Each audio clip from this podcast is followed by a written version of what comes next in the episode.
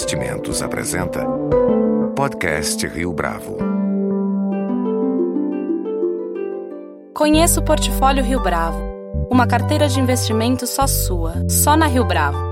Para informações, entre em contato via investimentos@riobravo.com.br ou 3509-6620. Este é o podcast Rio Bravo, eu sou Fábio Cardoso. Ao longo das últimas semanas, uma série de indicadores acenderam um sinal de alerta junto aos analistas econômicos. Isso porque, embora haja um clima de retomada de confiança por parte de consumidores e de empresários, instituições financeiras e até mesmo pesquisa feita pela Confederação Nacional da Indústria apontam que a volta do crescimento acontecerá no primeiro trimestre de 2017 para tratar a respeito da longevidade da crise, nosso entrevistado de hoje no podcast Rio Bravo é William Eide Júnior, professor titular e coordenador do Centro de Estudos em Finanças da Escola de Administração de Empresas de São Paulo, da Fundação Getúlio Vargas. Professor William, é um prazer tê-lo conosco aqui no podcast Rio Bravo. É um prazer estar aqui é, e agradeço muito o convite. Para a gente começar, professor, é, por favor, conte-nos um pouco do trabalho do Centro de Estudos em Finanças da Fundação Getúlio Vargas aqui em São Paulo. Bom, o centro, como ele existe hoje, é, é uma construção do ano 2000, quando nós começamos a fazer o Guia de Fundos de Investimentos da revista Exame. A partir do contrato de elaboração desse guia, a gente decidiu fazer o centro de estudos, construir o centro de estudos. Em seguida, também nós assumimos responsabilidade pelo anuário Valor Mil do jornal Valor Econômico, que é uma parceria com o Valor e com a Serasa. É, em seguida, também nós começamos a fazer é, guias de produtos de previdência para a revista Você SAE, revista Exame, coisa que a gente também faz até hoje. Há cinco ou seis anos nós começamos a fazer o anuário da indústria de fundos. No meio disso tudo, a gente desenvolve pesquisas. Nós temos sempre um conjunto que vai de 10 a 20 alunos bolsistas aqui dentro, de graduação e de mestrado e doutorado. Nós temos parcerias eh, com diversos pesquisadores no exterior. O mais conhecido deles, que está como nosso parceiro hoje, é o Dan Ariely, que é colunista do Wall Street Journal e professor da Duke University. O Centro de Estudos também tem diversos projetos e núcleos. Um dos núcleos importantes é o núcleo de finanças comportamentais. Nesse núcleo, nós temos o Congresso Brasileiro de Economia e Finanças Comportamentais, que é organizado aqui. Nós, esse ano, fizemos a terceira versão dele, terceiro ano. Nós temos projetos como o projeto Empresas FGV e projeto Inflação, onde nós entrevistamos executivos financeiros, nós os convidamos para cafés da manhã aqui na GV, passamos questionários pela internet para identificar o processo decisório em finanças e na empresa em geral, como ele é feito na prática, porque muitas vezes é discordante do que está nos livros. Né? Então nós temos um conjunto muito grande de, de projetos, de pesquisas, nós também temos uma atuação forte na imprensa, procuramos estar sempre presentes com entrevistas, esse tipo de coisa, que eu acho que é a forma de nos aproximarmos, fazermos aproximação entre academia e público em geral. E tomando então como referência esse trabalho, esses levantamentos de dados que foram feitos aí nos últimos tempos, ah, como é possível olhar para a gravidade dessa crise? Ou melhor dizendo, qual é o tamanho da gravidade dessa crise? Olha, até vale a pena contar um pouco a história do nosso artigo, meu e do professor Ricardo Rochman, é, no último anuário Valor Mil, que saiu a questão de um mês atrás. É, a editora do anuário nos pediu um artigo onde nós pudéssemos fazer uma analogia histórica com as outras crises. E foi um pedido muito interessante, nós abraçamos rapidamente a ideia e fomos atrás de dados das outras crises e a FGV do Rio tem lá um núcleo de, de estudos de crise, alguma coisa assim, eu não lembro exatamente o nome. E eles já tinham feito esse levantamento. E aí, quando a gente analisa os dados e a retomada, o período da crise, esse tipo de coisa, e os antecedentes, a gente percebe muito claramente que esta crise deve durar um pouco mais do que duraram as outras. Porque nós temos uma combinação perniciosa entre crise econômica, crise política isso tudo gera mais risco para os investidores, para as empresas e, portanto, elas se retraem. elas esperam a maré se acalmar para voltar a investir. Enquanto essa maré não se acalma, que é o que a gente observa hoje, os investimentos ficam de lado. E em que medida é, o olhar para essas crises anteriores serve de ajuda exatamente para comparar esse cenário do componente político, por exemplo? É, é mais difícil, mas nós tivemos, por exemplo, a crise de 2002, que teve um componente político muito forte a eleição do Lula. Em outros momentos o componente político foi menor. Nesse caso atual ele é muito forte, né? Quer dizer, nós tivemos a, a destituição de um presidente, o presidente atual tem uma cadeira muito incerta, quer dizer, tá, discute-se muito, ainda essa semana discutia-se o que, que acontece se ele for, uh, se ele sofrer impeachment também, se o Supremo Tribunal o tirar da cadeira, quem que vai substituí-lo, como é que será o processo, a gente não sabe. É muito, tem, tem muita incerteza. E essa incerteza política aumenta em demasiado o risco, coisa que em outras crises nós tivemos em menor grau. Né? Ao mesmo tempo, executivos e mesmo consumidores demonstram é, confiança, mais confiança nesse instante do que a coisa de um ano, dois anos. Como é que existe ou coexiste esse contraste entre a confiança do público de um lado, estou é, pensando no público além dos consumidores, os próprios empresários, tomadores de decisão, e esses indicadores que mostram que há um tempo de incerteza? Bom, é, o brasileiro é ciclotímico, como se diz. Então, quando ele tem uma boa notícia, ele cai em êxtase. Quando ele tem uma má notícia, ele cai em prantos. A chegada do presidente Temer na presidência foi uma boa notícia. Nós tínhamos uma presidenta que todos reconhecem hoje muito ruim com uma equipe muito ruim, uma, uma equipe de pouco poder de decisão e que estava muito mais tentando olhar para 2018 como uma possível é, eleição, uma eleição, do que olhar para o país. E como muitos dizem, quer dizer, o PT tinha um projeto de poder e não um projeto de país. O Temer, com as primeiras medidas que ele tomou, ele deu um novo alento. Você vê essa PEC aí que contém gastos públicos, é uma novidade no Brasil. Quer dizer, eu tenho 60 anos, eu nunca vi alguma medida do governo para reduzir gastos do governo. O governo aqui no Brasil sempre cresce, cresce. E nos últimos 12 anos cresceu demais. Então isso foi uma medida interessante e uma medida impopular, né? da onde a gente pode ler o seguinte: eu acho que o Temer não vai se candidatar em 2018 e vai ter condições, se ele se mantiver na presidência, de fazer algumas reformas que a sociedade reclama há muitos anos. Então, quando a gente vê essa notícia, o brasileiro fica otimista. Ele é ciclotímico, ele pega algumas notícias boas e fala: oba, que bom, agora nós vamos. Então, há uma mudança de humor, sim. Até porque o humor anterior era muito ruim, né? mas eu não diria que esta mudança de humor será suficiente para impactar tão positivamente o desempenho da economia. Quer dizer, 2017 está bastante comprometido. Quem sabe 2018 a gente consiga alguma coisa de melhor do que a situação atual. Como é que as empresas têm reagido quanto a essa crise? É, elas estão preparadas em termos de é, resiliência, por exemplo, para dar conta dessa retomada lenta? É, você tem diversos grupos, não é um, não há um padrão. Então você tem empresas que estão comprando as outras porque as outras estão muito mal de saúde.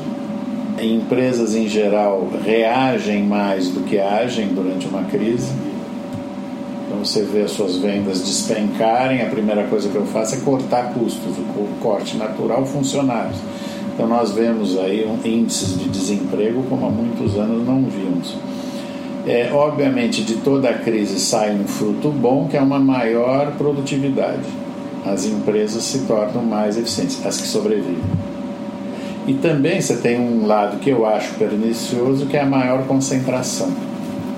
Porque nesse momento, e a gente tem observado isso, o grande mercado hoje é de fusões e incorporações, porque uma empresa absorve outra. Isso torna o mercado mais concentrado e a decisão em mãos de menos executivos. Então, é, eu não acho que as empresas é, têm uma grande resiliência. Elas reagem como sempre reagiram, cortam custos, tentam se tornar mais eficientes. Mas a gente observa também que a crise atinge diretamente as empresas. O próprio resultado do valor mil mostra isso. Quer dizer, inúmeras empresas com resultados ruins. Uma variação dessa questão que eu acabei de fazer, professor, quais são os setores que têm sofrido menos nesse momento? Setores exportadores em geral, em que pese que o câmbio esses dias fez também esse setor sofrer, mas no geral os exportadores ficam menos dependentes da economia local. Quem está sofrendo mais, por exemplo, o setor de consumo, que foi a menina dos olhos da economia há seis, sete anos atrás. É, os exportadores basicamente estão sobrevivendo bem. Eles conseguiram uma posição que os torna quase que imunes à economia local. Então eles estão lá fora, estão exportando. O mundo, se não está crescendo a olhos vistos, também não está numa depressão profunda. Então, quem tem exportação está se dando bem. Óbvio, quem exporta commodities está sofrendo, o preço das commodities está complicado. Complicado em relação a 5, 6 anos atrás, quando atingiu picos extremos por conta da demanda chinesa. Hoje a demanda chinesa está mais calma, as commodities caíram. Mas exportadores de manufaturados, que não são muitos, mas existem, têm se dado bem.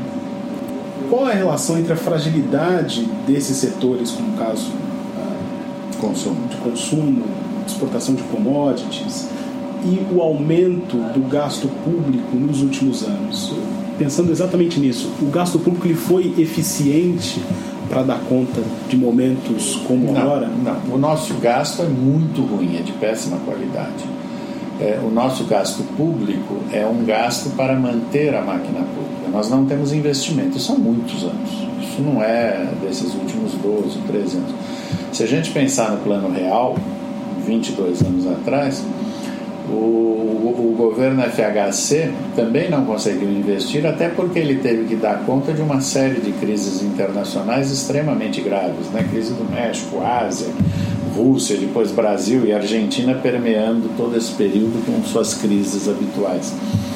E depois, quando veio o, o governo petista, em 2002, 2003, também nós não tivemos um foco em investimentos, nós tivemos um foco em ampliar consumo, esse tipo de coisa. Que, aliás, vale dizer que essa absorção de uma massa da população na classe média não é um fenômeno brasileiro, isso ocorreu no mundo. Não foram as políticas locais que impulsionaram. impulsionaram isso. Isso a gente viu na China, na Índia, em todos os países esse movimento aconteceu por causa do crescimento que o mundo passou até 2007. Foi um crescimento muito grande. Mas a sua pergunta sobre a relação com o gasto público, então vamos lá. O gasto é de péssima qualidade.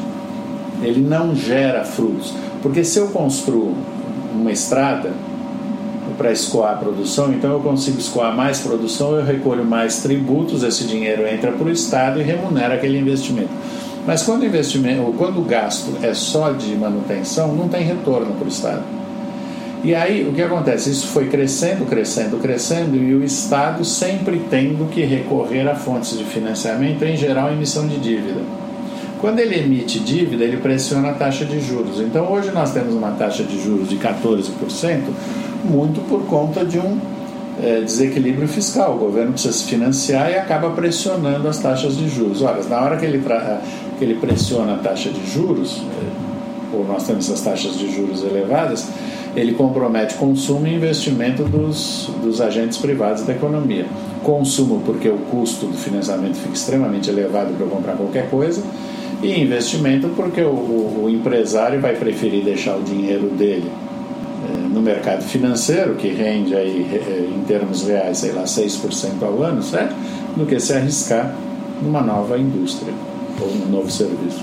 Tomando como exemplo o setor de água e saneamento, de que maneira o investimento público pode contribuir para evitar o aprofundamento de crises? Eu estou pensando exclusivamente no caso da crise hídrica, que é um, também um tópico do artigo que o professor escreveu há algumas é, semanas. O problema, de novo, como nós não fizemos investimento, e ainda no caso de água e esgoto, nós temos um problema que é o o ditado habitual dos políticos, né? Eu não gosto de investir em esgoto porque ninguém vê. Água é, também é um problema. Mas nós não fizemos obras é, prevendo uma crise, uma seca. Aliás, isso é recorrente no Brasil, quer dizer, vamos discutir o Nordeste por um minuto. Quer dizer, quando é que nós começamos a construir açudes no Nordeste? No tempo de Dom Pedro II, e até hoje nós não conseguimos nem em sonho resolver o problema da seca, coisa que já foi resolvida no Oriente Médio, não é só em Israel, você vai olhar na Arábia Saudita, na Jordânia, todo mundo resolveu esses problemas de terras áridas. E nós não conseguimos, porque nós não investimos. Ah, o Estado poderia ter investido? Claro que poderia poderia ter feito é, com, é, canalizações trazendo água de outros locais. Nós temos um monte de água no Brasil. Que, que, o problema é que a água nem sempre está no lugar certo. Mas ela precisa ser transportada e nós temos mecanismos para isso. Fazer canais. Os chineses fizeram o grande canal, eu acho que no século 3 ou 4 depois de Cristo. Um canal gigantesco para que corta metade da China no resto do mundo, na Europa, nós temos canais do século XVII, XVIII fantásticos. Aqui nós nunca conseguimos fazer. Problema de investimento ruim. E em relação ao setor de combustíveis, mesmo com o advento, no caso, a descoberta aí do pré-sal, ah, o investimento em fontes renováveis ele deveria ter sido privilegiado? O pré-sal funciona com níveis de preço de dólar elevados é que nem o shallow gas lá nos Estados Unidos. O que, que aconteceu? Não por causa do, do, do, do pré-sal, mas por conta do shallow gas americano, os produtores de petróleo resolveram jogar o preço para baixo, porque eles sabem que nesse nível, 50 dólares e tal, o shallow gas americano vai à falência. E foi o que aconteceu. Inúmeras empresas dos Estados Unidos faliram porque o planejamento delas exigia um preço de dólar de 100 dólares, sei lá, um preço de petróleo de 100 dólares o barril. E no meio dessa avalanche o pré-sal foi junto. Né? A 50 dólares não vale a pena explorar o pré-sal. O preço do, do, de extração é muito superior a isso. É claro que a Petrobras tenta fazer uma conversa diferente. Lá atrás, quando, quando foi descoberto o pré-sal, eles falavam em 120 dólares o barril, aí depois caiu para 50. Não é bem assim. Ele é, é uma, é uma exploração muito custosa. Então, em primeiro lugar, pré-sal não funciona direito. Segundo, as, as energias alternativas funcionam no mundo inteiro. Aqui também nós temos um crescimento de parques eólicos, de biomassa. O problema é que a gente não consegue juntar a fome com a vontade de comer. Então, por exemplo, tem um empresário que acabou de montar um grande parque eólico lá no Ceará, se eu não me engano. A Eletrobras não fez a ligação, ele foi à falência. O parque está lá as turbinas, tudo funcionando, mas não tem para onde levar energia. Nós não conseguimos planejar, nós não conseguimos levar avante um projeto. Se a gente conseguisse, seria fantástico, mas nós temos deficiências de gestão, sei lá o que, que acontece. É, mas é, eu não tenho dúvida de que é o futuro. Hoje nós estamos muito dependentes das termoelétricas, quando nós tivemos o apagão em 2001, a nossa opção não foi por hidrelétrica, seja porque o IBAMA não deixa, por causa disso, por causa daquilo, foi pelas termoelétricas. Hoje nós devemos ter mil e tantas, eu tenho um número em algum lugar aqui, 1.600 termoelétricas em funcionamento. É muita coisa.